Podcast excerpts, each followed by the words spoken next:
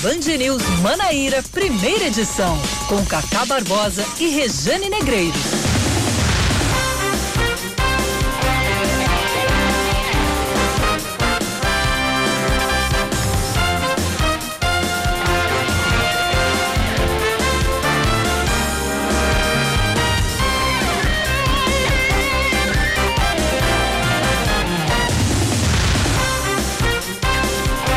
9 da manhã, 31 minutos em João Pessoa, 9 e 31 na Paraíba. Bom dia, bom dia, bom dia. Hoje é quinta-feira, é véspera de sexta, é 23, 23, não, 26. 26 de novembro de 2020, começando mais uma manhã de muita notícia, de muita informação para você que tá ligado, que tá ligada desde cedinho aqui na sua Band News FM Manaíra em 103,3 MHz no seu rádio, no site bandnewsfm.com.br e no aplicativo Band Rádios que você baixa de graça na lojinha de aplicativos do seu smartphone. Muito prazer, sou o Cacá Barbosa, tô chegando para comandar junto com você. Eu já estou aqui para comandar junto com você o Band News Manaíra, primeira edição, mas eu não estou sozinho, estou com ele mais uma vez, Oscar Neto. Bom dia, Oscar. Bom dia, Cacá. Bom dia, ouvintes aqui da Band News. Nesta quinta-feira, como você disse, 26 de novembro, um pós-morte de Maradona, né? Um dia muito difícil para o futebol. Verdade. Hoje o menino futebol está triste, está magoado por conta dessa perda, mas vamos trazer aqui as, as outras informações, além também das repercussões sobre o velório e a história, a trajetória de Maradona também. Até porque a preocupação do paraibano, sobretudo do pessoense, Uhum. é essa daqui.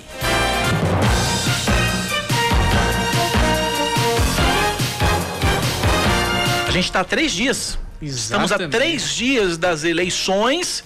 Amanhã acaba o guia eleitoral.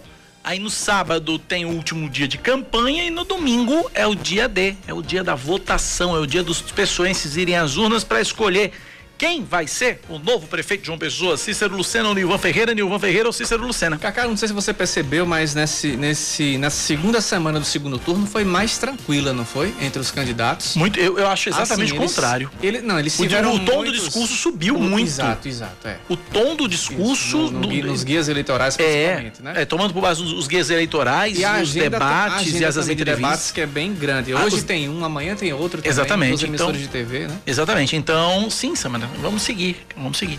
Mas a, a- a- o tom subiu demais nos últimos dias, tá bem, tá bem, tá bem, tá bem acirrada a competição. Domingo a gente vai estar aqui, logo cedinho, desde cobrindo desde o primeiro voto.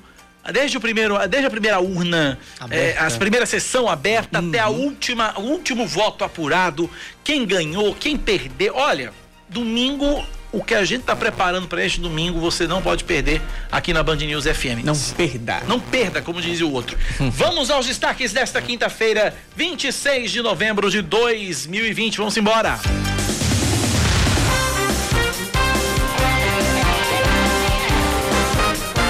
A Secretaria de Segurança e Defesa Social da Paraíba aciona a Interpol e outros órgãos de inteligência para recapturar o fugitivo Eduardo dos Santos Pereira, condenado a 108 anos de prisão por ser o mentor da barbárie de queimadas. Eduardo fugiu no último dia 17 da penitenciária de segurança máxima PB1 em João Pessoa, dizem que é de segurança máxima.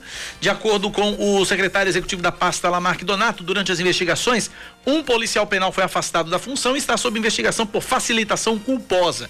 No crime, cinco mulheres foram estupradas por dez homens, sendo três adolescentes. Duas delas foram assassinadas por terem reconhecido os estupradores. Em 2012, seis dos autores foram condenados por estupro, cárcere privado e formação de quadrilha. Já os adolescentes envolvidos iniciaram o cumprimento das respectivas medidas socioeducativas. O Ministério Público Estadual entra com um pedido de tutela provisória de urgência para a retomada das aulas presenciais na rede pública municipal e na rede privada de ensino de João Pessoa. A ação é, é movida contra o município pelo promotor Luiz Nicomedes de Figueiredes- Figueiredo Neto, que pede à Justiça o retorno imediato das escolas particulares em até 30 dias nas escolas municipais, de forma gradual e observando os protocolos sanitários. A medida contraria o entendimento do Ministério Público Público Federal e do Ministério Público do Trabalho, entidades responsáveis pelo acordo que suspendeu o retorno das aulas aqui na capital. O ministro Francisco Falcão, do Superior Tribunal de Justiça, atende a um pedido da subprocuradora Lindora Araújo e determina a anulação do ato de aposentadoria de Arthur Cunha Lima, conselheiro afastado do Tribunal de Contas da Paraíba, investigado na Operação Calvário. O magistrado acolheu o argumento de que Arthur Cunha Lima estaria usando a aposentadoria como subterfúgio para tentar escapar da jurisdição do STJ. O conselheiro afastado do TCE é suspeito de participar de um esquema fraude, de um esquema de pagamento de propina para aprovação das contas da Cruz Vermelha, que era responsável pela administração do Hospital de Emergência e Trauma de João Pessoa. De acordo com o Ministério Público Federal, o esquema supostamente comandado pelo ex-governador Ricardo Coutinho teria desviado mais de 130 milhões de reais da saúde estadual.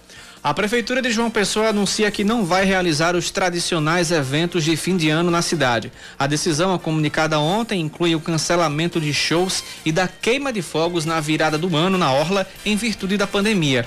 Outros eventos relacionados ao período, como o Festival Internacional de Música Clássica, que chegaria à sua oitava edição em 2020 e costuma ocorrer no Parque da Lagoa, também foram suspensos. Vamos a mais um destaque, mais um destaque aqui na Band News FM Manaíra, porque. Uh, cadê eu aqui, hein? O tribunal. Agora sim, vamos lá. O Tribunal Superior Eleitoral, eleições 2020. O Tribunal Superior Eleitoral alerta que o aplicativo e-título, atenção, só pode ser baixado até as 11h59 da noite de sábado para ser usado no segundo turno das eleições municipais. No domingo, dia do pleito, o e-título só vai poder ser usado por quem já tiver cadastro no aplicativo. A ferramenta serve como documento para quem já fez a biometria e tem a foto cadastrada, permite checar a sessão eleitoral e ainda justificar a ausência. No primeiro turno, eleitores reclamaram de falhas na hora de apresentar a justificativa pelo e-título. Esportes Oscar. O público continua entrando na Casa Rosada, na sede do governo argentino, para o velório de Diego Armando Maradona. Desde a madrugada, uma multidão já aguardava a abertura dos portões para se despedir do ídolo que morreu ontem, aos 60 anos de idade. Antes da liberação ao público, por volta das 10 6 da manhã, a cerimônia ficou restrita apenas a parentes e amigos pessoais do craque. Apesar da pandemia, a expectativa é de que um milhão de pessoas compareçam ao velório de Maradona, previsto para durar até as quatro da tarde. Não sei se você teve a oportunidade de assistir um pouco. Hum. Eram torcedores de todos os clubes da Argentina, Verdade. todos os clubes do mundo. Verdade, eu vi, eu vi algumas imagens, gente independente, River gente do, do, River Plate, que é o maior rival do Boca Juniors, que foi onde, o, embora o, o, Maradona ele tenha começado a jogar, a, a, a carreira no Argentino Júnior, mas Isso. ele virou essa paixão pelo Boca. Argentina, né? No, no Boca. Uhum. Né? Então, o River, que é o maior rival do Boca lá na Argentina, torcedores do. É, é como tipo Palmeiras e Corinthians aqui, por exemplo. Né? Exatamente. Né? Mas realmente. Mas estavam unidos, né? Estavam todos unidos. Ser, São Lourenço, do... enfim. Antes de ser, antes de ser do Boca, ele é argentino. E ele fez a alegria de muitos argentinos. Exatamente. Fez a alegria de muitos argentinos. Ele conseguiu aquela Copa de 86. Eu acho que você, com certeza você não, não era nascido, Oscar, não, mas não. Eu, eu tinha oito anos de idade. Uhum. Eu tinha oito para nove anos de idade naquela Copa de 86. Eu, eu me arrepio de falar como o, o que Maradona jogou. Maradona levou. É como quando falam que Maradona levou a seleção da Argentina nas costas, levou mesmo porque se não fosse Maradona, a Argentina não era um time mediano. Isso. Era um time mediano, era um time que tinha chegado no máximo ali nas oitavas de final, tinha, tinha um, um né? Mas tinha Maradona. Maradona realmente fazia diferença naquele e time, sozinho. naquela Copa de 86. Sozinho. E sozinho. e detalhe, duas vezes. Uhum. Porque é, sozinho em 86 e praticamente sozinho. Aí em 90 já tinha. Um, o time de 90 já era melhor uhum. que o de 86, mas o time de 90 não suportou a pressão da Alemanha no final. E aí a Argentina de 90 com o Maradona foi foi vice. Quase uma reedição agora de, da última Copa, não foi? Foi. E a Alemanha e a Argentina. Exatamente, também. exatamente. E lembrando que 78, que foi o primeiro da título. última Copa não, 2014 aqui no Brasil. Foi 2014, a Alemanha e Argentina. E, e, e, e 78 também, Maradona era para ter sido convocado, uhum. a torcida argentina pedia Maradona, ninguém nunca aceitou a, a, a não convocação do Maradona para a Copa de 78. Anos, né? Tinha 17 anos, igualaria o feito de Pelé em ser uhum. o, um, o, campeão mundial mais jovem. Enfim, é, independente da, da nacionalidade, independente. Eu estou falando aqui do aspecto futebol futebolístico. Eu tô falando do Maradona, não tô falando do Diego Armando. Isso. Eu tô falando do Maradona. Em campo, realmente foi um dos cinco maiores jogadores do mundo que da, da, da história. Da história. Da história. Então, é, é isso. 9h40 na Paraíba. Band News. Tempo. Quinta-feira em João Pessoa deve ser de sol entre nuvens pela manhã, pancadas de chuva à tarde e tempo aberto à noite. Mínima de 23 graus, máxima de 29 e agora estamos na máxima, 29 graus. Em Campina, a previsão para hoje é de sol entre nuvens também e não deve chover na Rainha da Borborema. A mínima de 21 graus, máxima de 31. Nesse momento, 26 graus, temperaturas caindo em Campina e João Pessoa, né? Exatamente. Geralmente estava em 29, 30, mas agora tá tá ameno, tá melhorzinho. 9 da manhã, 41 minutos na Paraíba, 9 e 41. Eu quero aqui abraçar, saudar e, e, e mandar um beijo muito carinhoso para duas cidades que eu conheço. Uma eu conheço muito bem porque eu passei um ano morando lá.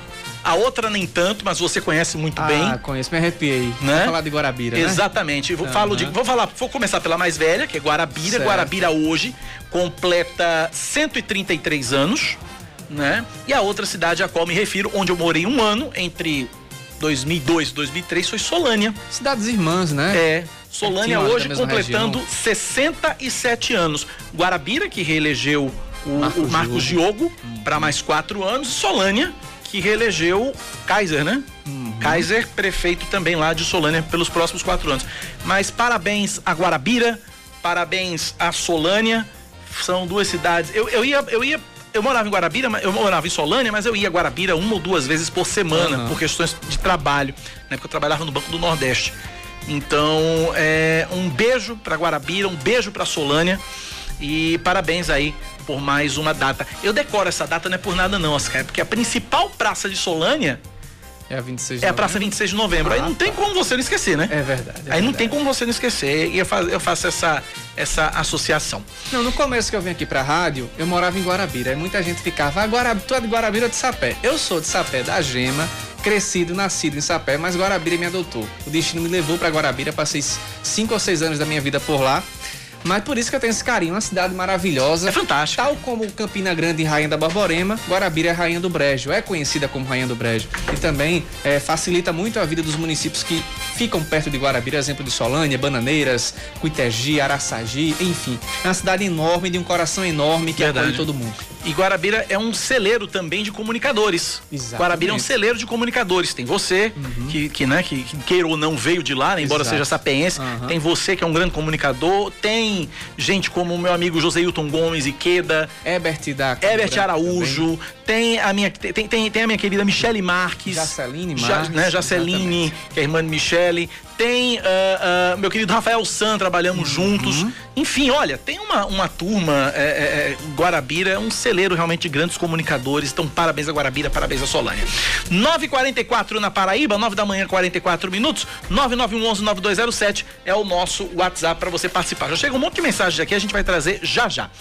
Olha, vamos falar da operação Poço Sem Fundo, que foi deflagrada ontem. Leandro Oliveira fez uma reportagem explicando, trazendo aí um resumo, né, dessa, dessa operação e os desdobramentos disso. É, ontem, na, na sede do MDB em João Pessoa, com a presença de advogados, Alberto Gomes, que é o presidente municipal da legenda, se defendeu das acusações da Polícia Federal nessa operação Poço Sem Fundo. Leandro Oliveira tem, tem uma reportagem bem completinha, a gente traz agora. Após ser citado em uma operação da Polícia Federal, o coordenador do Departamento Nacional de Obras contra a Seca na Paraíba, o Alberto Gomes, negou que tenha participado de um esquema milionário que desviou recursos para o abastecimento de água no estado. Eu fui como colaborador para dar uma declaração à Polícia Federal. Na minha residência não foi apreendido valor de hipótese nenhuma. A única coisa que eu ofereci foi o meu celular e o meu computador. E mais nada. A Operação Poço Sem Fundo foi deflagrada nesta quarta-feira na Paraíba e no Rio Grande do Norte. Ela investiga também a ex-prefeita de Araruna, no interior paraibano, Vilma Maranhão, e o filho dela, o ex-deputado federal Benjamin Maranhão. Alberto Gomes, que também é presidente do MDB em João Pessoa, disse que não tem nenhuma relação com os outros investigados. Eu não tenho relação com Araruna, eu não tenho relação com Benjamin Maranhão, eu não tenho relação com INCRA, com funcionário do INCRA. Eu tenho relação com cuidado com a coisa pública, com a transparência. Mas, segundo a PF e o superintendente da Controladoria Geral da União na Paraíba, Severino Queiroz, existe uma vinculação familiar financeira e empresarial entre as empresas investigadas com os serviços contratados por outros órgãos. Os desvios eles aconteciam em decorrência da contratação de perfuração de poços por meio de dispensa de licitação, isso envolvendo três órgãos, é, Denox, INCRA e uma prefeitura nossa aqui do do, estado da Paraíba e por meio dessas contratações havia sobreposição de serviços, sobrepreço e superfaturamento.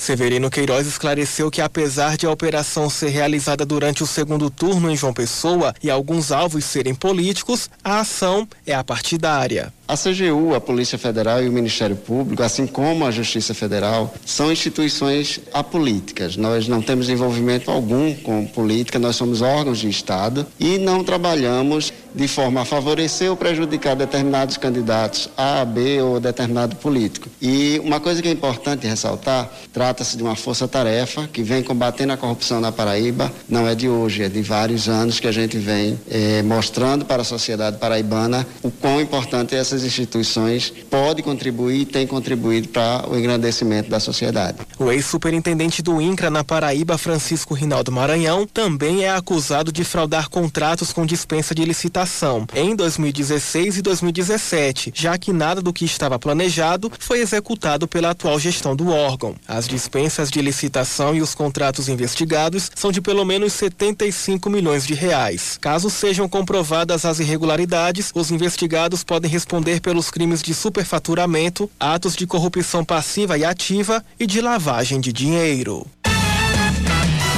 Muito bem, tá aí o um resumo dessa operação uh, Poço Sem Fundo, né?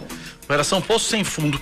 Mas deixa eu, eu. Eu tô com o Coronel Euler, comandante-geral da Polícia Militar, na linha e eu vou pedir a gentileza dele 30 segundos, porque eu tenho uma, um, um, áudio aqui que eu também, de um ouvinte, que eu também tenho essa mesma impressão que o ouvinte vai trazer agora. E não é impressão, não, é realidade. Vamos ouvir. Uhum. Bom dia, Cacá. Bom dia a todos da Band News. Cacá, cadê aquela recomendação de se andar nos ônibus só 15 pessoas? Porque é, aqui no Valentina, Cacá, os ônibus estão saindo lotados. Parece carro de boi. Cadê as recomendações? Por que é que não se cumpre as coisas aqui? É uma vergonha, rapaz. Aí não tem como evitar que esse vírus se dissemine. Porque as autoridades que deveriam tomar conta não fazem nada, fazem vistas grossas. Os ônibus aqui estão saindo lotados, parece carro de boi, uma vergonha. Só lembranças,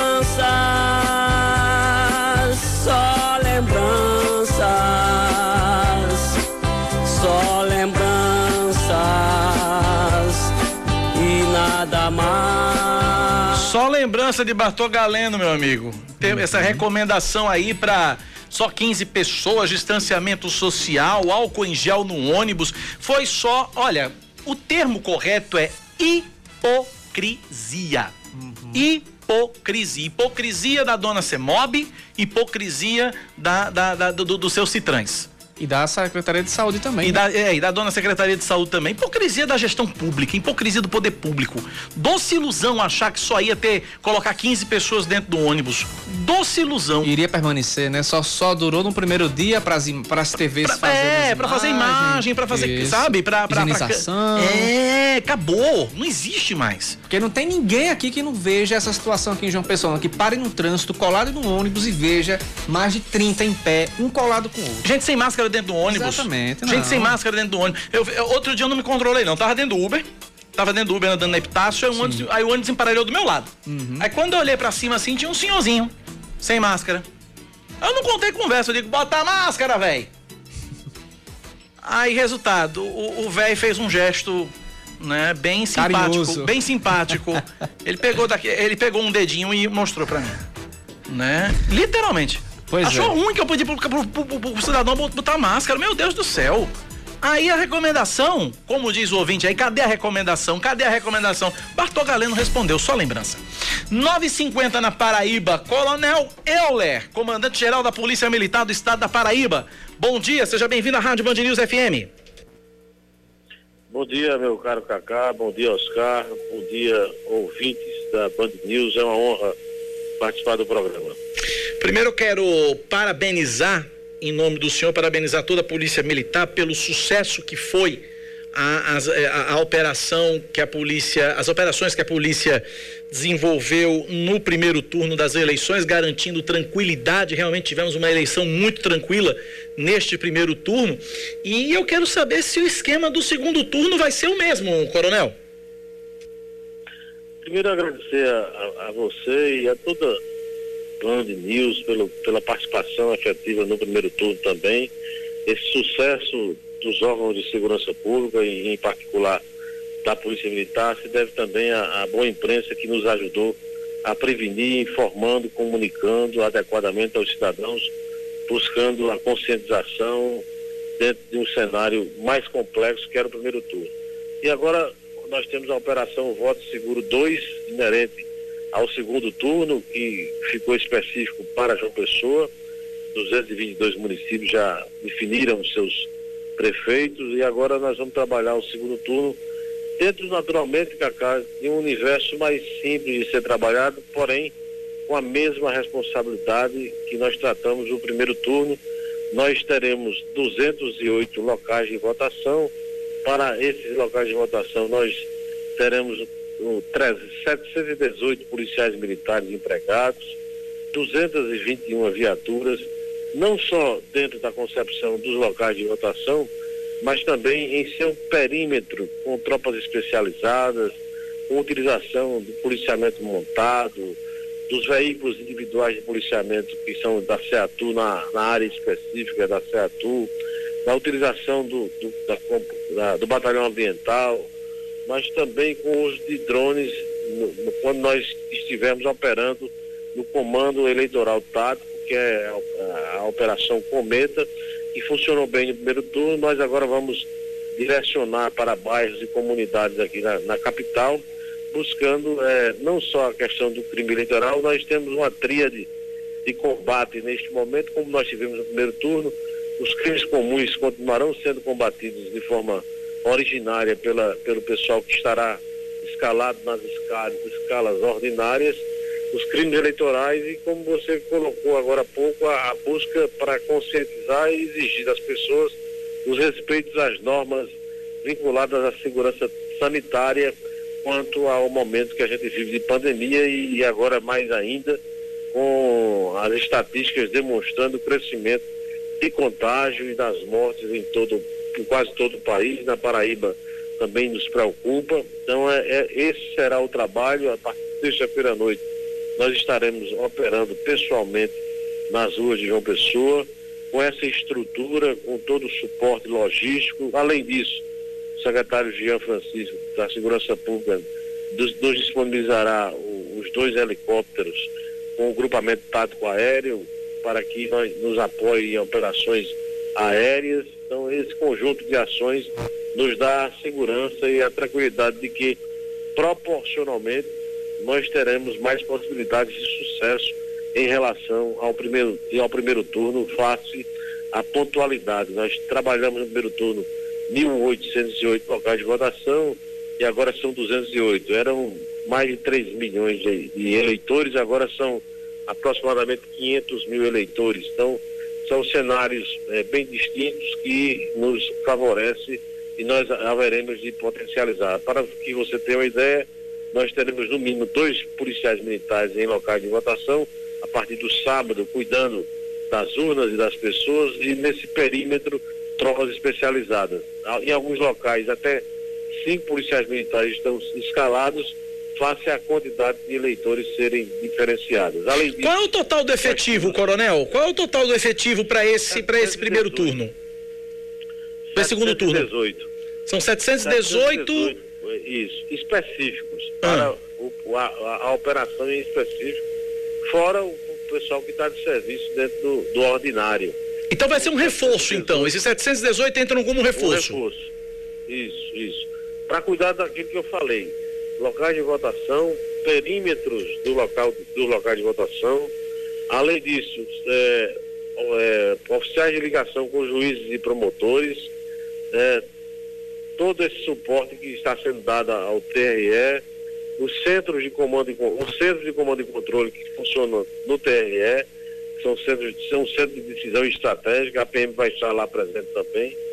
E a, a Operação Cometa continua viva com dois ou três comboios que circularão os bairros e comunidades de João Pessoa com tropas especializadas, com uso de drone avançado para fazer a possível localização. Então, mas também é importante eh, salientar a necessidade de que as pessoas denunciem, liguem para o 190, para o 97, para que a gente possa eh, pontuar alguma ação específica vinculada a esses três itens que eu coloquei. Crimes comuns continuam no nosso dia a dia, crimes eleitorais e possíveis aglomerações de pessoas ferindo as normas vinculadas à segurança sanitária.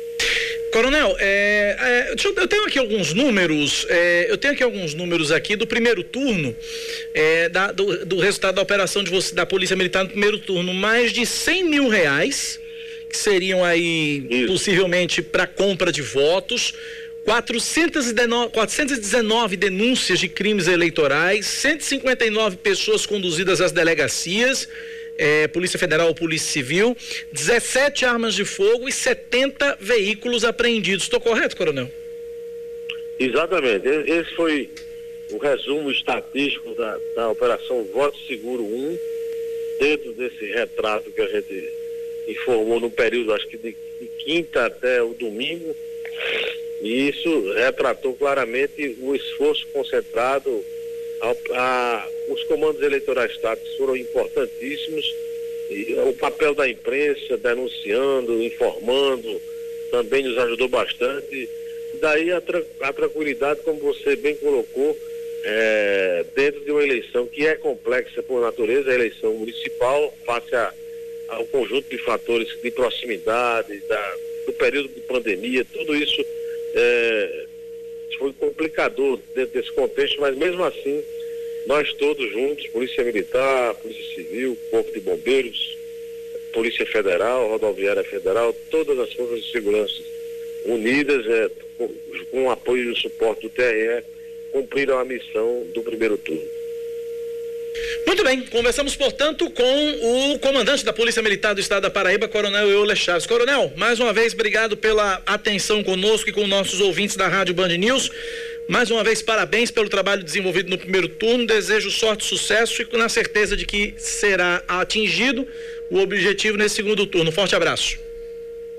Um grande abraço, Cacá e ouvintes, felicidades a todos, que Deus nos abençoe, a todos minha continência e meu respeito. Um grande abraço. Forte abraço, Coronel. Obrigado pela participação. Tá aí, portanto, realmente foi um sucesso a operação Voto Seguro no primeiro turno e eu não tenho a menor dúvida de que será um sucesso no segundo turno, porque nós temos, graças a Deus, nós temos uma grande polícia militar na Paraíba, temos grandes homens e mulheres que compõem, como dizem os mais antigos, a briosa Polícia Militar do Estado da Paraíba, e de fato o é.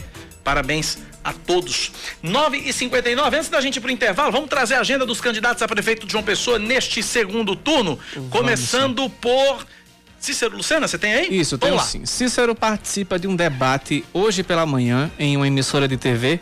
É, não tem agenda para a tarde, já à noite eh, se reúne no comitê na Epitácio, no bairro do Geisel, no Saturnino de Brito, em Mangabeira e no Valentina. E Nilvan? Nilvan participa desse debate que você falou agora, no finalzinho da manhã.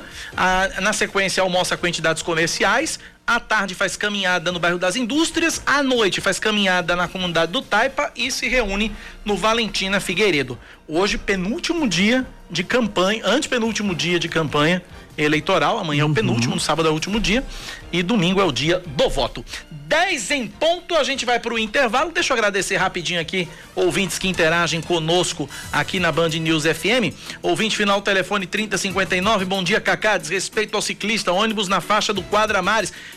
É, agora tem, é, é, mandou a foto, a foto longe, não dá para identificar o número do carro, não dá para identificar a linha, não dá nem para te ajudar, meu irmão, né? Mas enfim, Quadramares, olha, Quadramares, olha, se não for ciclovia, uhum. ciclofa, o que for, o que é de ciclofaixa que a galera tá desrespeitando, não é brincadeira. Eu, eu, eu passei essa semana pela Rui Carneiro, subindo a Rui Carneiro pro, pro, pro, pro centro, meu amigo, eu vi pelo menos umas três motos andando na, na, na ciclofaixa, nessa nova ciclofaixa da Rui Carneiro. É brincadeira um negócio desse, é brincadeira um negócio desse. Faz e não fiscaliza, né? É. uh, audiência total em Mangabeira. Marquinho, obrigado, Marquinho. abraço para você. O Fred, vai acabar a galera medonha? Vai. Sexta-feira acaba a galera São medonha. bancários, é? É. Fred dos bancários. Exatamente. Figura. Fred, o Imperatriz te chama. Ele é torcedor fanático do Imperatriz. É? É. Virou esse ano com essa campanha maravilhosa. É, é eu conheci Fred torcendo pelo Fortaleza. eu conheci ele, Fred. Ele vai se manifestar. Eu conheci Fred torcendo pelo Fortaleza. E também aqui, outro, outro ouvinte, final do telefone 8287. A hipocrisia vem também da população. O pessoal reclama de aglomeração, mas tá todo mundo criticando porque vai acabar o Réveillon na Orla, não vai ter Réveillon na Orla esse ano. A gente vai trazer já já essa informação aqui na Band News FM Manaíra. 10 e 1 intervalo, a gente volta já já.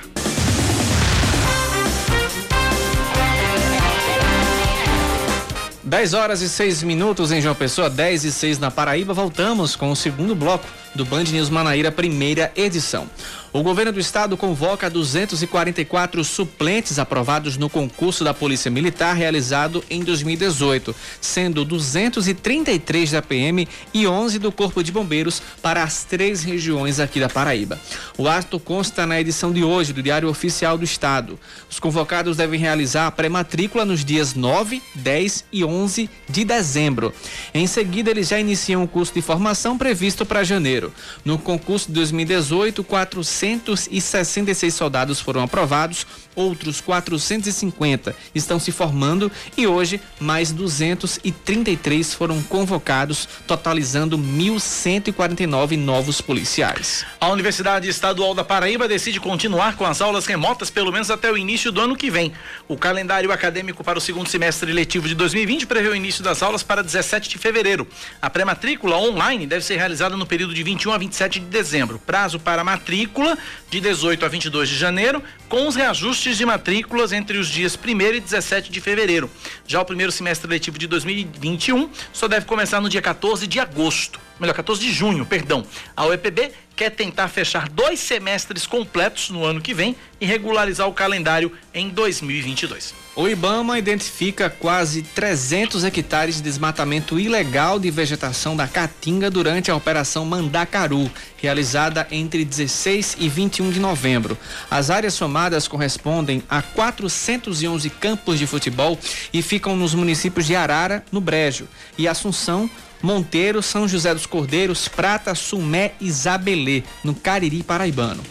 Todas as áreas foram embargadas e 12 pessoas foram autuadas, além de outras duas que foram notificadas. As multas aplicadas totalizam quase 400 mil reais. Mais um destaque para você aqui na Band News FM. O desembargador do Tribunal de Justiça da Paraíba, Abraham Lincoln da Cunha Ramos, toma posse como membro substituto da Corte do Tribunal Regional Eleitoral.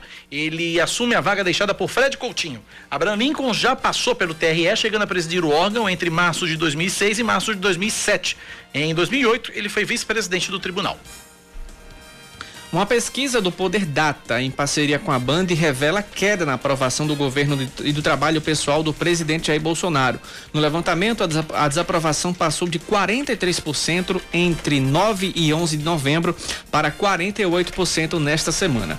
Já a aprovação caiu de 45% para 42% em um espaço de duas semanas. 12% dos entrevistados não souberam ou não responderam à pesquisa. Em relação ao desempenho pessoal do presidente, 40% dos entrevistados na pesquisa Poder Data Band dizem que a atuação de Bolsonaro é ruim ou péssima.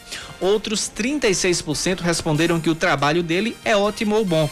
Dentro do grupo que avalia as atitudes como regulares, houve variação dentro da margem de erro. Foi de 21% entre 9 e 11 de novembro para 19% nesta semana. O Poder Data ouviu 2.500 pessoas por telefone entre segunda-feira e ontem. A margem de erro é de dois pontos percentuais para mais ou para menos. Agora o assunto é esportes. Devido à morte do craque argentino Diego Armando Maradona, a Comebol acata o pedido da, do Boca Juniors e altera a data da partida contra o Internacional no Beira Rio pelas oitavas de final da Libertadores. A entidade máxima do futebol sul-americano lamentou a morte do ex-jogador e decretou luto de três dias. O primeiro jogo entre Inter e Boca, que seria ontem no Beira Rio, em Porto Alegre, vai ser realizado na próxima quarta-feira, dia 2. Já a partida de volta, marcada inicialmente para esse dia 2, foi transferida para outra quarta, dia 9, na Bomboneira, em Buenos Aires. Ontem, o Delfim foi derrotado pelo Palmeiras em Quito, no Equador, por 3 a 1 o time ruim esse Delfim. Delfim, né? Pois é. Delfim. E hoje o Guarani do Paraguai recebe o Grêmio em Assunção. Interessante que ontem, Kaká, o, o, o, o Internacional fez uma homenagem belíssima para Diego Maradona. Colocou uhum. as imagens dele nos, nos telões que ficam dentro do estádio. E o Beira Rio, que costumeiramente fica vermelho e branco por conta das cores do Inter, Sim. ficou azul claro e branco para homenagear a Argentina nesse momento difícil de ter perdido o seu principal craque, não só do futebol, mas era o maior nome do esporte, né? Lá na Argentina, inclusive são as cores do Grêmio. Exatamente, mas, é. Mas nesse momento não o azul, o azul do né? Grêmio é um pouco mais escuro. Isso, exatamente. O azul do Grêmio é um pouco mais escuro. Mas pronto, tá aí pela primeira vez, pela primeira e única vez, uhum. possivelmente vimos o Beira-Rio iluminado azul. azul. Exatamente. 10 e 10 na Paraíba, 10 da manhã, 10 minutos. 9911-9207 é o nosso WhatsApp. Yuri Queiroga já, já, já se manifestou aqui com a gente. Vendo aqui a transmissão do velório de Maradona, um misto de clima de velório com clima de estádio, como se os poucos cânticos de torcida fossem uma tentativa de demonstrar força. Isso uhum. reforça a tese de que Maradona, de que a Maradona não se pode dar o nome de ídolo, porque ele passa de Exatamente. Lá na Argentina. Boa é... definição. Você sabe que na Argentina tem uma tem uma, não sei se a Samara sabe disso. Na Argentina existe a Igreja Maradoniana La Mano de Dio. É uma igreja, realmente uma igreja. Exatamente. Traduzindo, a Igreja Maradoniana A Mão de Deus, uhum. né? Para quem não é ligado em futebol, na Copa de 86, jogo Argentina e Inglaterra, e aí a, a, o primeiro gol da, da, da, da Argentina marcado por Maradona, foi um gol de mão, todo mundo viu, menos o juiz. Uhum. E aí o juiz validou o gol e aí perguntaram, mas Maradona, você fez um gol de mão, de mão tal? Ele disse, não, não foi minha mão não, foi a mão de Deus. E aí pegaram esse mão de Deus e aí é, é virou a, virou, virou né? Se fosse rede social na época, seria meme. Exatamente. Se tivesse rede social e na época. Essa, essa igreja foi fundada em 30 de outubro de 98, tem 22 anos. 22 anos. Né? Foi então, fundada por três fãs de, de Maradona, logicamente. Não vai, Óbvio. Né, não ia ser, não ia ser não podia ser não gostassem dele, né? A Argentina, Espanha e México são, respectivamente, os países com o maior número de fiéis da igreja maradoniana. Igreja maradoniana, a mão de Deus. E tem uma. Tem, eu vi uma charge. Ah. Uma charge genial. É, Maradona chegando diante de Deus e devolvendo a mão. 10 e 12 vamos, na. Vamos pra coisa séria. 10 e 12 na Paraíba, 10 da manhã mais 12 minutos. Nessa pandemia todo mundo precisou se reinventar, né? Exato. Os empreendedores paraibanos foram obrigados ou então quebravam. Teve gente que na crise resolveu investir sem descuidar da saúde dos clientes. Outros ampliaram a área de atuação, criando cursos para ajudar mulheres que perderam emprego ou que resolveram mudar de ramo para mudar de vida. Leandro Oliveira tem uma reportagem. A fisioterapeuta Bianca Cirne, assim como todo e qualquer brasileiro, enfrentou a pandemia do coronavírus. Na área dos negócios, ela precisou se reinventar para manter a pequena empresa. A proprietária de um estúdio de micropigmentação, após a flexibilização das atividades, aumentou os serviços no salão de beleza e contratou mais funcionárias para dar conta da demanda. Antes eu fazia atendimento e tinha acabado de começar a administrar cursos, só que veio a pandemia, a gente teve que parar, né? E agora, com a volta dos atendimentos, do, do, do, do trabalho, teve uma procura maior é, tanto dos procedimentos quanto dos cursos, né? Agora ela conta com alongamento de cílios, drenagem, unhas, serviços que garantem o bem-estar. E ainda foi preciso ampliar o local e investir mais de 20 mil reais na reforma do ambiente, para melhorar o atendimento da clientela e também oferecer capacitação para quem deseja trabalhar na área. Aumentamos o nosso portfólio de cursos com as profissionais que trabalham aqui comigo. Cada uma está administrando um curso diferente, né, para atender todos os tipos de pessoas, todos os, os, os tipos de procedimento que a pessoa queira é, aprender. Outro serviço que se fortaleceu nessa pandemia é o de cuidados com a saúde e prevenção, o que tem sido fundamental para enfrentar a Covid-19. Sabe aquele ditado cada um no seu quadrado? Pois bem, em um box de crossfit aqui em João Pessoa, ele é seguido à risca e cada aluno tem 16 metros quadrados para treinar, garantindo o distanciamento necessário contra o contágio da doença, como conta o gerente e atleta José Pezão. Todas as adaptações que a gente fez, investimento que a gente fez para ter o que a gente tem hoje, é pensando para que as pessoas tenham a maior segurança possível, para que eu tenha a maior segurança possível também. Medidas que, aliadas à atenção incansável com o aluno e às boas práticas, fazem o empresário e jogador de futebol americano sair ileso desses tempos difíceis. Então, várias pessoas que chegaram, estão vindo de longe, dizendo: Ó, oh, a gente veio para cá porque a gente viu no Instagram, a divulgação de vocês, que o local estava bem seguro. E então a gente vai apresentar a academia para eles. Tem uma semana de, de aula experimental grátis, em que a gente está oferecendo para as pessoas, para que elas conheçam o trabalho da gente, como é que a gente está funcionando. E o resultado tem sido muito, muito positivo. Agendamentos e reestruturação do local fazem parte dos protocolos diários adotados em empresas bem-sucedidas nesta crise, para manter-se competitivas no mundo dos negócios. Muito bem, 10 da manhã, 15 minutos na Paraíba, 10 e 15. Vamos falar de eleições 2020.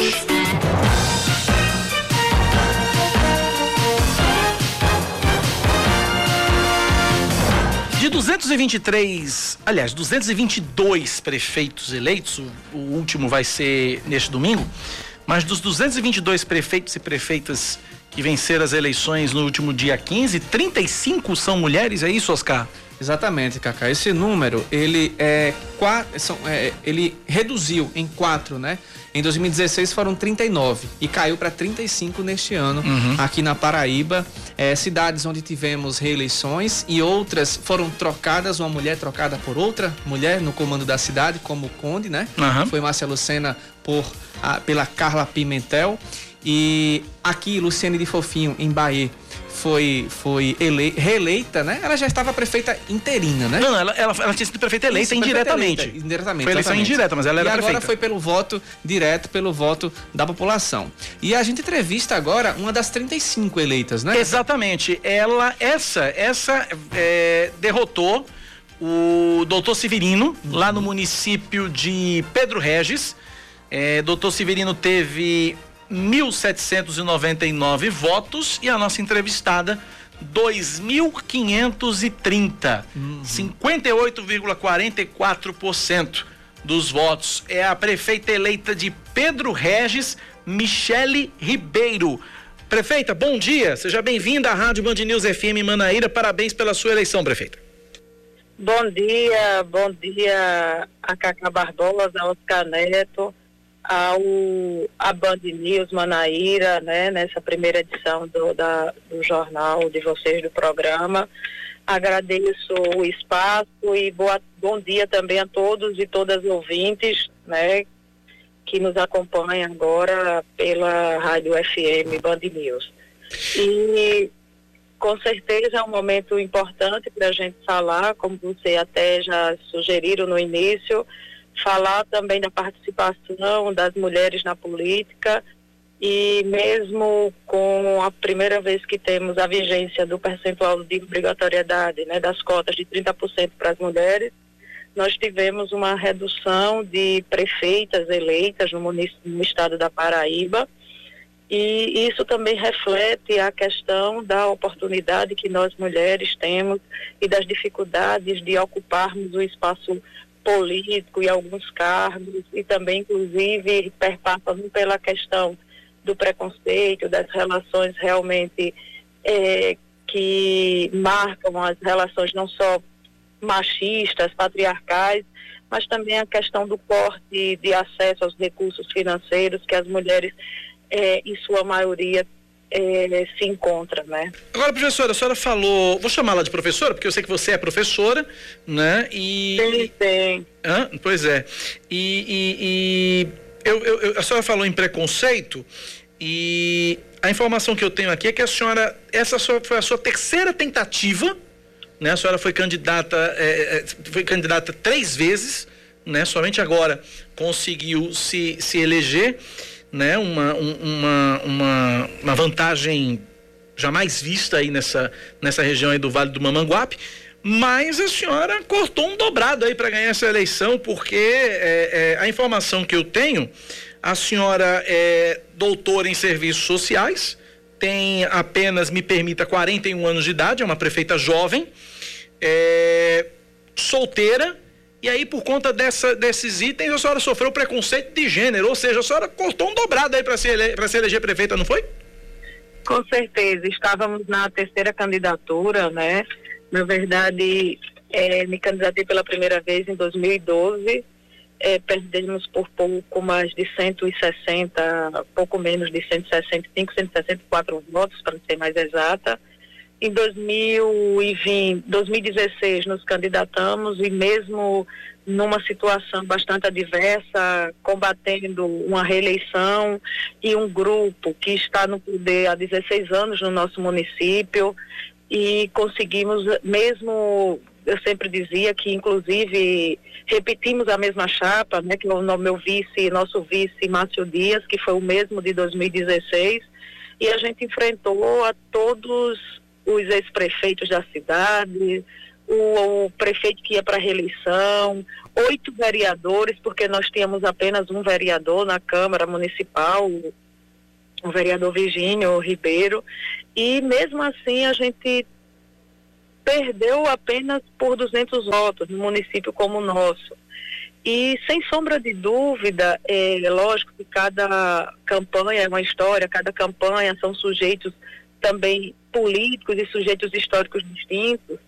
E dessa vez, é, sem sombra de dúvida, eu acredito que a população almejava uma mudança. E há uma diferença. Nós sempre, desde a nossa primeira candidatura, sempre deixamos muito claro o projeto de governo, o projeto que pensamos para a cidade. Mas é óbvio que o fato, né, a minha condição de mulher, como de tantas outras candidatas, elas vêm sendo colocadas sempre em xeque. Por mais que, que as mulheres, nós mulheres, conseguimos alcançar é, um patamar de reconhecimento de cidadania, de direitos, mas ainda o preconceito é presente. É, lamentavelmente, inclusive esse ano, o atual gestor da cidade e sendo aplaudido pelo ex-prefeito e candidato é, de forma muito machista, vai para um palanque e disse que eu só teria uma capacidade de administrar uma sala de aula. Óbvio que ele duplamente feriu e menosprezou a categoria das professoras, né, a categoria profissional de docente. Mas o intuito maior era de desqualificar a mulher na política, como se as mulheres não pudessem administrar, que não pudesse ocupar cargos do executivo e também do legislativo. E sem sombra de dúvida, eh, a gente se colocar com um grupo que utilizava da máquina pública para favorecimento né, dos do seu candidato, né, que é apresentado por ele, e mesma forma machista contra contra nós mulheres, isso repercute de forma negativa. Porém, é, foi importante, inclusive, uma forma machista do candidato, do prefeito, para a gente deixar claro que esse preconceito contra as mulheres existe. Então, assim, em nenhum momento, por mais que ele seja omisso e que delegue a responsabilidade que é sua para outras pessoas, é, isso não era colocado em xeque, né, nas discussões. E muitas vezes é colocado em xeque para nós mulheres como se as outras pessoas, outros homens vão administrar por nós e como se nós não tivéssemos capacidade. E isso a gente precisa inclusive de construir. Nós temos experiência sim. Eu acho que hoje eh, temos mulheres que vêm realizando sim trabalho importante no campo na, no, no poder legislativo, com propostas importantes, não só para a mulher, mas o que se chama do avanço dos direitos e da defesa dos direitos e da cidadania. Nós temos hoje, né, é, representantes também no poder executivo. Então essa questão do preconceito, ela é real, a gente vivencia. Então você ser não se tinha um debate político. O debate era que eu não tinha condição de administrar, não tinha condição de administrar por ser mulher, por ser professora.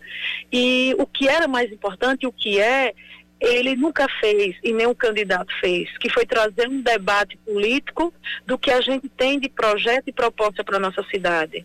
É, nossa cidade é uma cidade pequena, é uma cidade de pequeno porte, onde a maior parte da população a gente sabe que vive em condições precárias. Então é muito importante a gente ter, né, como meta, como como ação estratégica é, políticas e ações que atendam às demandas dessa população. É, precisamos ofertar e garantir os serviços básicos na área da saúde, na área da educação, na área da assistência social, especialmente no cenário que hoje se coloca para nós, que é um contexto bastante adverso que ninguém imaginava, que essa crise é sanitária, que é uma crise planetária e que, ou, obviamente, repercute de forma diferenciada né, nos países e também, se a gente traz para as nossas cidades, se a gente já tem um nível de desigualdade social, de dificuldade de acesso a algumas políticas, isso também se acirra. Agora, então, prefeita, pra... é, é, só, uma, só uma questão. Para que a senhora possa é, implementar tudo isso e possa é, quebrar, continuar quebrando o paradigma que você quebrou já nessa, nessa eleição de vencer uma, uma estrutura né, e de vencer uma, uma, um, um, um, um esquema completamente adverso à sua candidatura.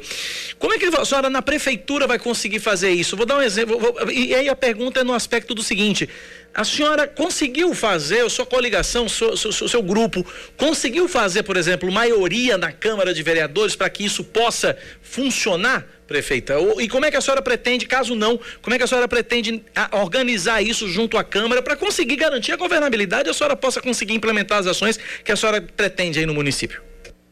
Olha, da mesma forma que eu me pronunciei logo após o resultado né, da nossa vitória, e durante nossa campanha sempre deixei muito claro que nós vamos estabelecer uma administração e uma relação democrática, participativa e, sobretudo, com uma relação muito respeitosa né, com os poderes, dentre eles o legislativo. Eu não tenho dúvida que os vereadores eleitos têm o intuito de ver o melhor e de realmente fazer aquilo que é de sua incumbência, que é defender os interesses da população. Nós elegemos quatro candidatos, né? Quatro vereadores da qual estendo, lógico, os parabéns, que foram os vereadores Teia, o vereador Gino, eh, Sarita e também Virgínio. E sei que, além deles, os demais vereadores eleitos. São quantos aí no município? São nove, são nove. Tá, então tá cinco a quatro. É, então acredito e, tenho, e acredito nisso que os demais também vão na, nessa direção, na direção que realmente seja de aprovar, de também colocar as proposições, né, no sentido de defesa dos interesses das Sim. dos cidadãos e da cidadã. E não vou tomar nada. E é óbvio que um dos, dos critérios e uma das propostas que eu deixei muito claro é que nossa relação com a Câmara Municipal ela vai ser pautada no respeito e sobretudo no diálogo, e, inclusive de estar tá apresentando de forma muito transparente todas as nossas propostas. E olhe, para você ter ideia, é, nesse mandato que se encerra em, em, em, dezembro, nós temos quatro vereadores, né, da qual também é, alguns não foram reeleitos, mas aqui Florestan Abreu, o Carlinhos da Banana e também Zé Carlos, que foram muito, é, sobre Zé Carlos, Carlinho, muito atuante. Entendi. Né, que sempre foi da oposição, e Virgínio Ribeiro também, e todos aprovavam projetos que eram de que era em favor da população. Nenhum ia se posicionar contrário, porque é oposição. É a questão de bom senso. É a, questão, é... é a questão do bom senso, né, prefeito? É a questão do bom senso. Oscar... É a questão da transparência e do compromisso que se tem. Então, Sim. assim, como eu falei no dia da nossa vitória e alguns espaços que venham participando, o diálogo será permanente com a Câmara Municipal. Né? O poder legislativo tem sua autonomia, mas essa relação de diálogo com a prefeitura. Prefeito. E acredito que faremos uma boa teremos uma boa relação. Oscar Neto, Oscar Neto tem uma pergunta para a senhora, prefeita. Tá, obrigada, Cacá. É, prefeita, por falar em, em, poder legislativo, eu olhando aqui, dos nove vereadores que foram eleitos, não temos nenhuma mulher. Apesar da vitória sua como, como prefeita de Pedro Regis, não temos nenhuma mulher no Legislativo. O que aconteceu parecido aqui em João Pessoa, onde tínhamos quatro e só se reelegeu uma. É, como é que você vê essa situação aí também para tentar é, aumentar esse número da representatividade na cidade de Pedro Regis? É, na verdade, é, Oscar, a gente só teve uma mulher vereadora que foi no primeiro ano que a cidade foi emancipada, que foi eleita em 1996. De lá para cá, nós não tivemos mais nenhuma mulher que ocupou um assento na Câmara Municipal. Eu sempre digo que, que isso é ruim, porque a gente luta tanto, né, nós mulheres, para conseguirmos o espaço. E óbvio que para conseguir o espaço das mulheres na política, a gente também tem que criar condições que elas possam estar realizando também alguns trabalhos junto à população. E não tenho dúvida que o fator econômico é um, é um obstáculo para as mulheres, né? As próprias condições.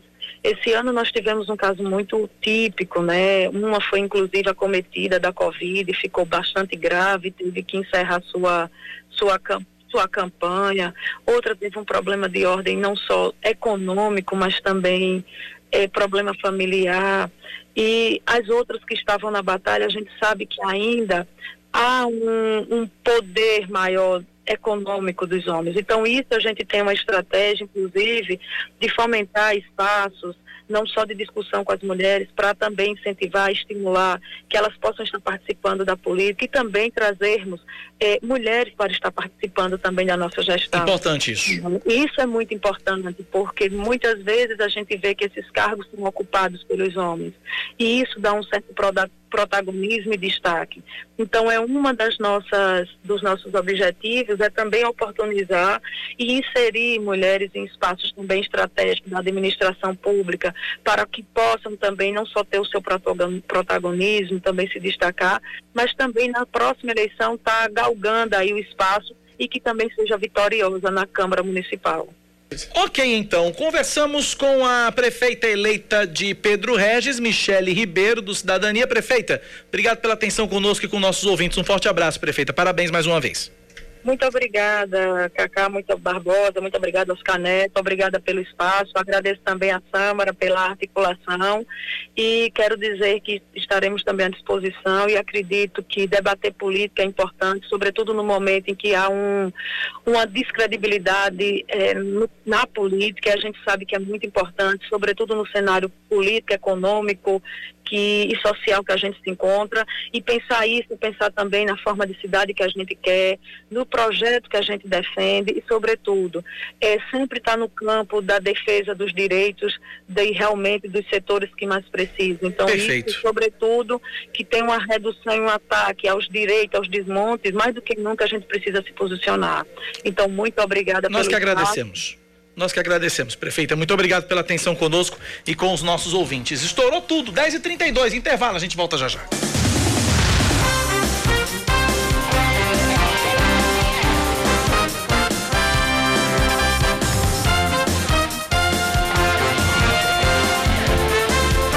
10 horas 34 minutos na Paraíba. O Tribunal de Justiça mantém uma decisão que condena o Carrefour a pagar uma indenização no valor de 10 mil reais a um cliente que foi vítima de preconceito racial. Aqui também, viu? O caso foi registrado em 2015 na unidade localizada no bairro dos Bancários. De acordo com o processo, a vítima alegou que, ao entrar no estabelecimento e se dirigir ao recepcionista para colocar um selo de segurança numa garrafa d'água, ouviu, através do rádio de comunicação interna, orientações de um segurança para ficar de olho em um rapaz que entrou na loja com as características dias o autor do processo. A empresa chegou a pedir que a multa fosse diminuída, mas o desembargador Fred Coutinho disse que o valor estimado, o valor fixado, deve ser mantido, considerando que é o suficiente para amenizar o preconceito sofrido pela vítima. Eita, Carrefour de meu Deus. Aí o bacana, né, Nado? O bacana é que ontem, ontem eu assistindo televisão e o Carrefour vai, coloca uma nota. Aí a nota gigantesca né? É, foi no intervalo do jornal. No intervalo. Foi? Só que o problema é que quem é cego não sabe o conteúdo da nota, porque não tem leitura. Uhum. É o silêncio e as letrinhas subindo. Oxente. Não tem um, um, uma voz, uma locução falando, lendo o texto. Não tem. Então, lamentavelmente, quem sofre de cegueira, quem é cego realmente não viu e não sabe, a não ser que tenha alguém de lado para ler, Exatamente. porque o Carrefour nenhuma voz para dizer para ler colocou, esqueceram dos cegos. Aí é brincadeira, né? Vamos Seguindo. lá. O pagamento do, funciona- do funcionalismo público estadual e municipal de João Pessoa, referente ao mês de novembro, público estadual e o municipal daqui, vai ser feito amanhã e segunda-feira. Os primeiros a receber nessa sexta vão ser aposentados, pensionistas e reformados. Já os servidores da ativa das administrações direta e indireta recebem o crédito na segunda-feira.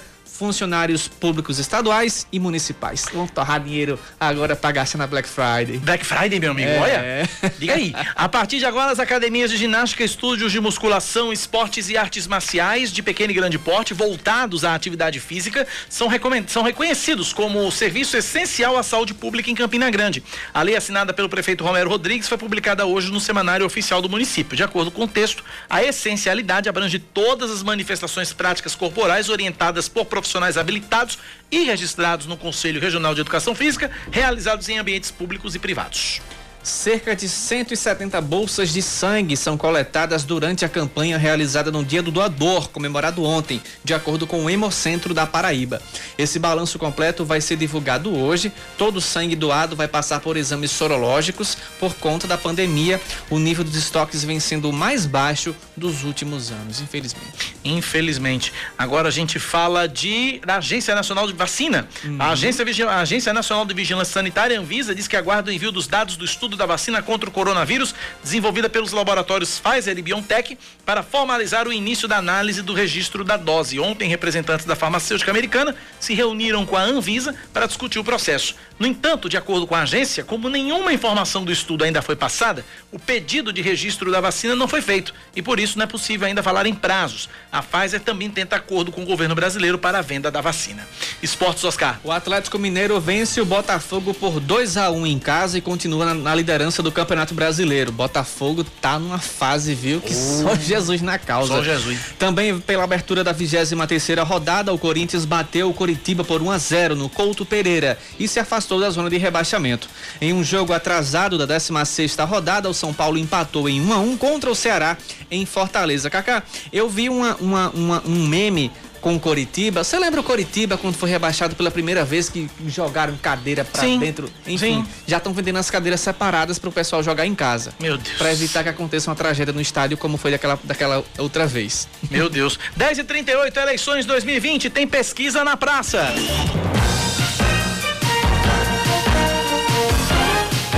Pesquisa do Instituto Datavox coloca Cícero Lucena, candidato do PP, em primeiro com 46,5% das intenções de voto. Nilvan Ferreira, do MDB, aparece com 35,4%.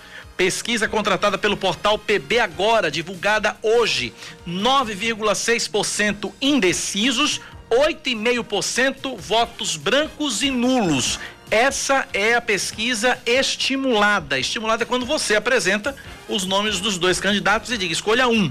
Na espontânea, que você vai pela memória do, do eleitor, Cícero Lucena tem 43,9%, Nilvan Ferreira tem 33,1%.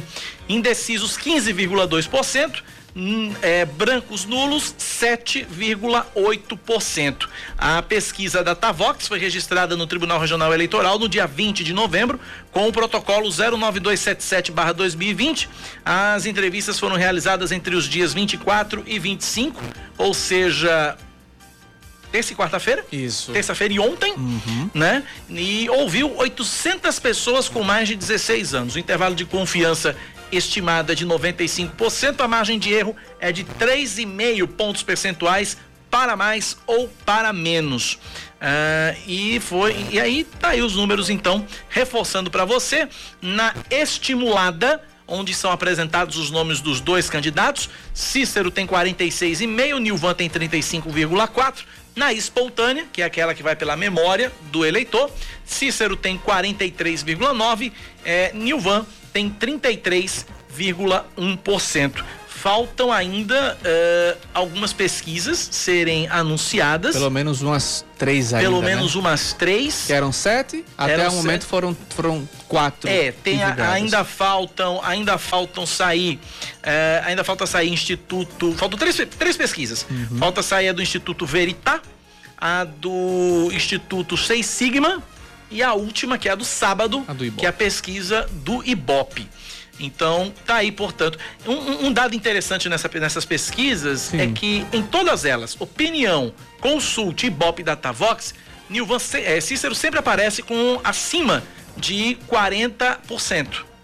Então, na opinião, Cícero teve 43,5, no Na Consult 49,2, no Ibope 44, no Datavox 46,5. E Nilvan só aparece acima de 40 pontos na Consult. Na, no Opinião tem 32.1, Nilvan na Consult tem 40.9, no Ibope tem 36 e no Datavox tem 35. Da Consult foi encomendada pelo Sistema Arapuã, É, né? Consult é do Sistema Arapuã. Opinião foi pelo Mais PB, Ibope foi pela TV Cabo Branco e Datavox foi pelo portal PB Agora. 10h41, intervalo, a gente volta já já conversando com o nosso advogado especialista em direito eleitoral, nosso guru, Ricardo? Sérvulo. é. É o cara. É o cara. A gente volta já já. Feliz da vida. Um abraço, a gente volta já já. São 10 horas e 43 minutos. 717 novos casos de Covid-19 são confirmados aqui na Paraíba entre terça-feira e ontem. Com isso, o número de diagnósticos sobe para 143.615. Desses, 114.020 já se recuperaram.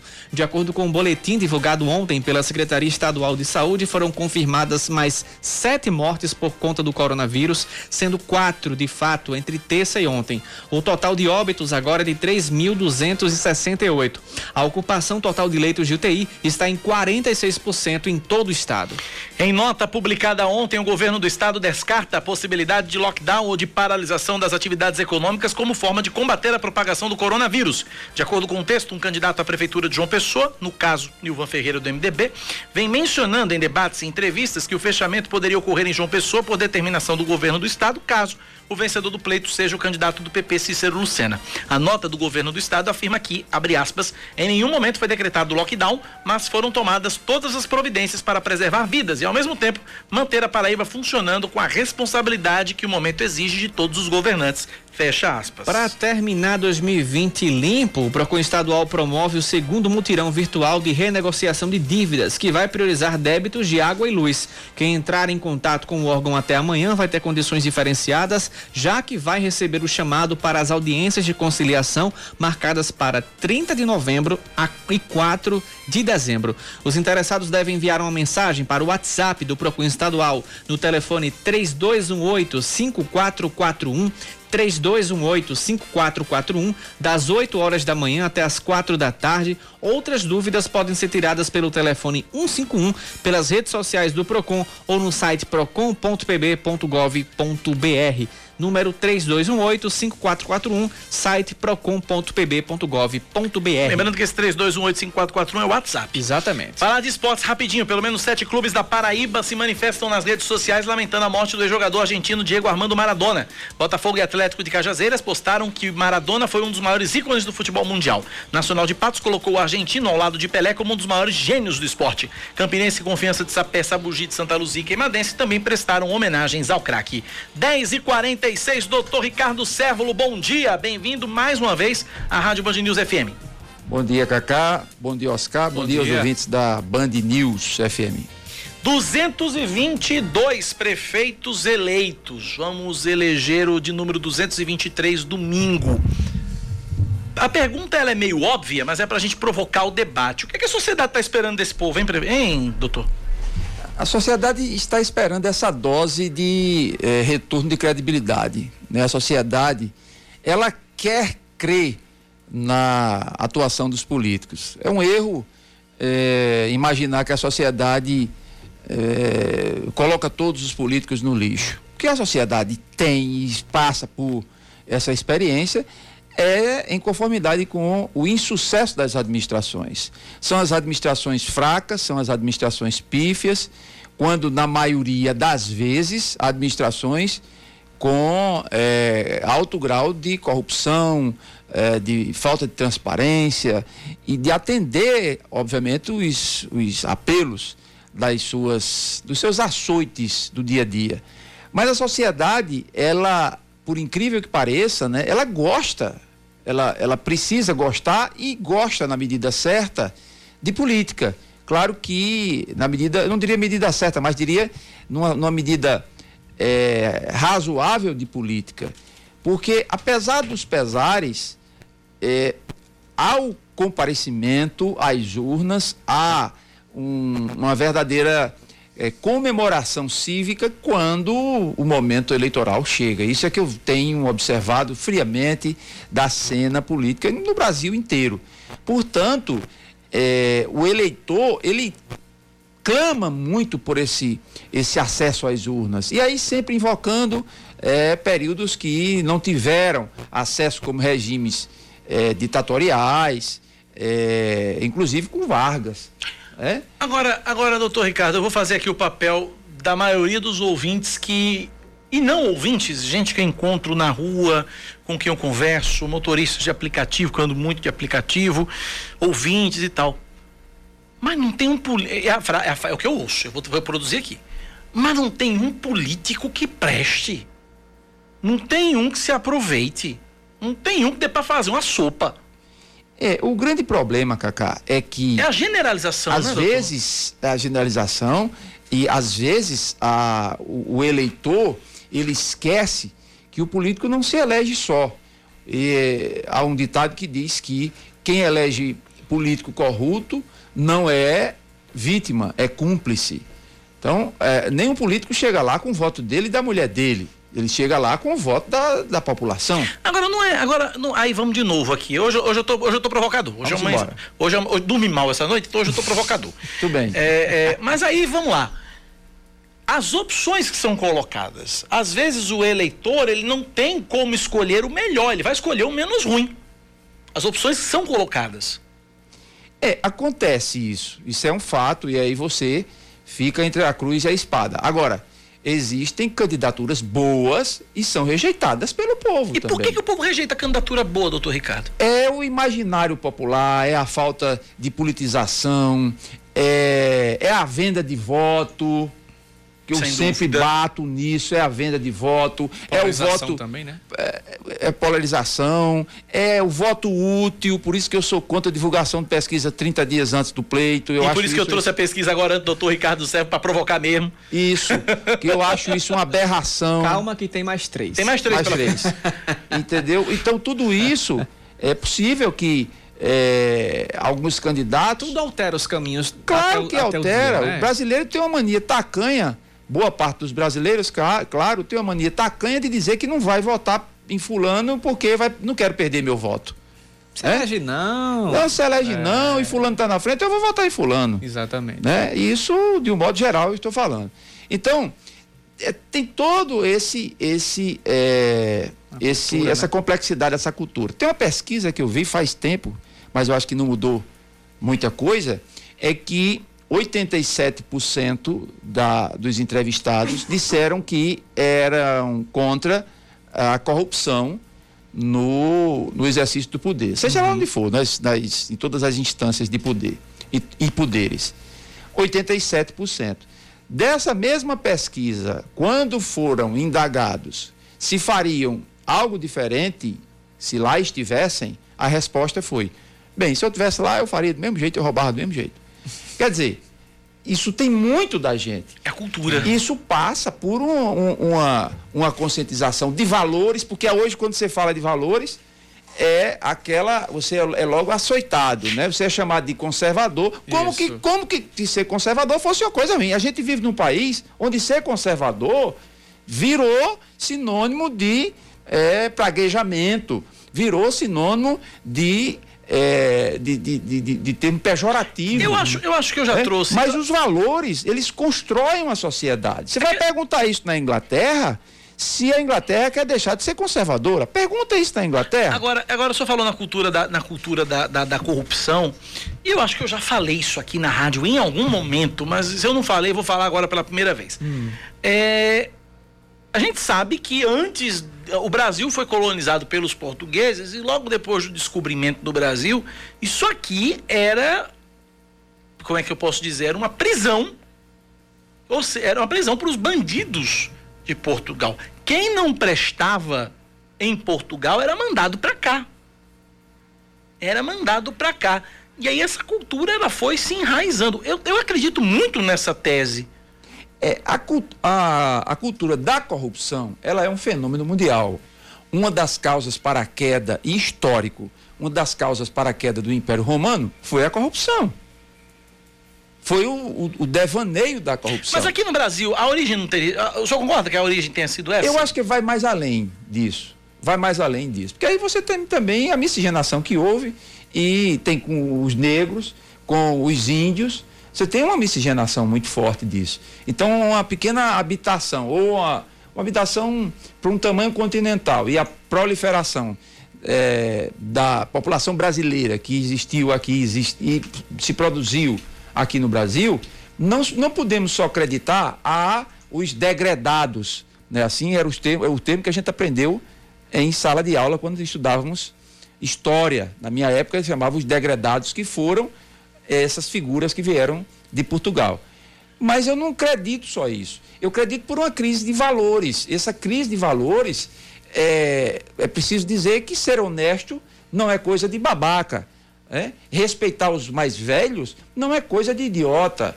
É, ter ética, ter moral, primar por bons costumes, isso não pode ser é, pauta de é, ataque ideológico. Isso são valores que vêm dando certo no mundo judaico-cristão há milênios.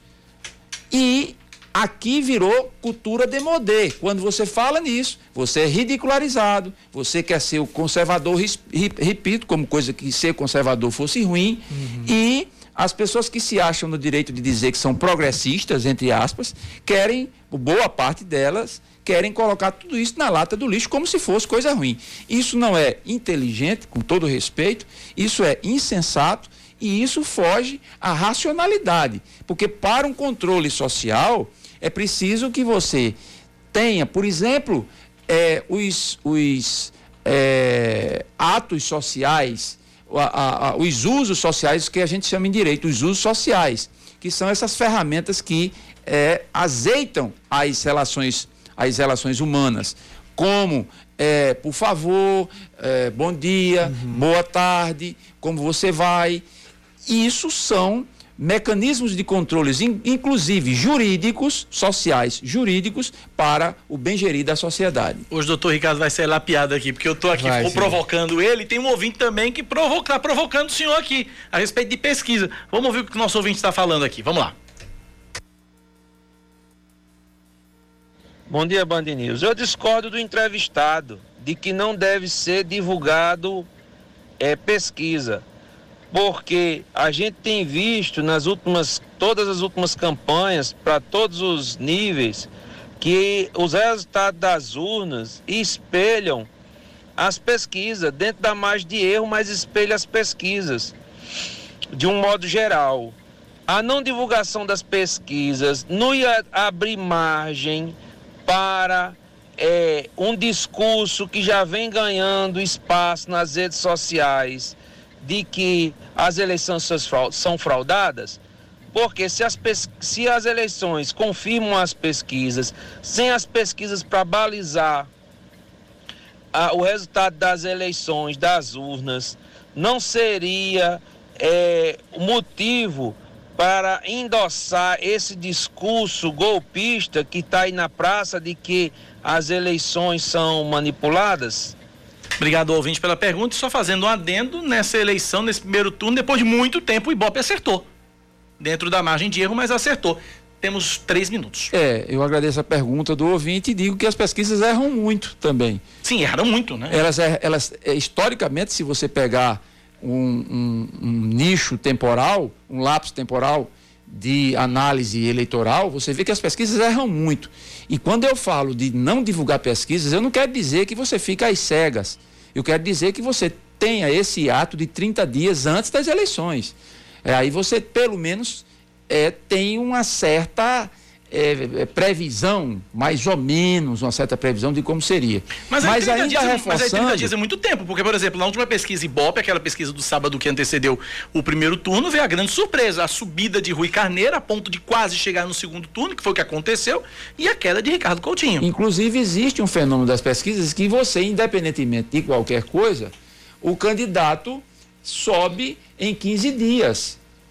Agora, é, ainda na tese que ele diz que as pesquisas revelam aquilo que foi dito, mais uma vez ele vai pela, pela via indireta, concordar com o que eu disse. Reforça a questão do próprio voto útil. Porque o sujeito vota em quem está na frente. Muita gente tende a confirmar a pesquisa porque vota em quem está à frente, porque não quer, entre aspas, perder o seu voto. Porque é esperto e não é otário na cabeça deles, que eu vejo muita gente dizer isso, e não vai votar em quem vai perder. Claro que isso reforça o resultado das pesquisas. Eu quero saber é que é, a quem interessa de verdade a divulgação de pesquisa. A quem interessa? A quem interessa? Se não saber quais são os programas, quem são as, que, quais são as melhores propostas. Essa curiosidade mórbida para saber de quem está na frente é que eu sempre desconfio.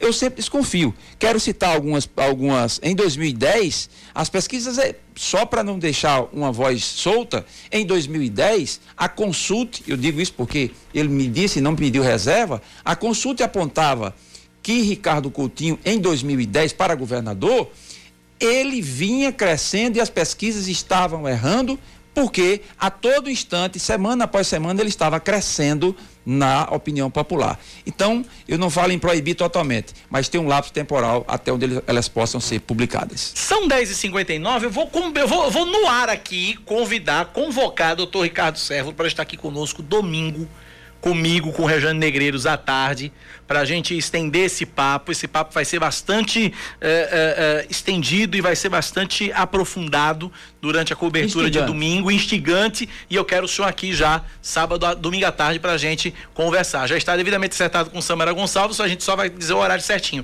Mas, doutor Ricardo, obrigado mais uma vez. Um forte abraço. Forte abraço. E até um domingo. um bom final de semana para todos. Boas, boas eleições. Viva a democracia Colo... e viva a cidadania. Coloca ele de 11 horas da noite aqui no domingo. É verdade, muito bem. Você e ele fechando a rádio. Com, Show de bola. Com, com a apuração travada. Exatamente. Oscar, tchau. Tchau. Um abraço para todo mundo. Até Venha já, já e você até amanhã. Até amanhã. Você ouviu Band News Manaíra, primeira edição.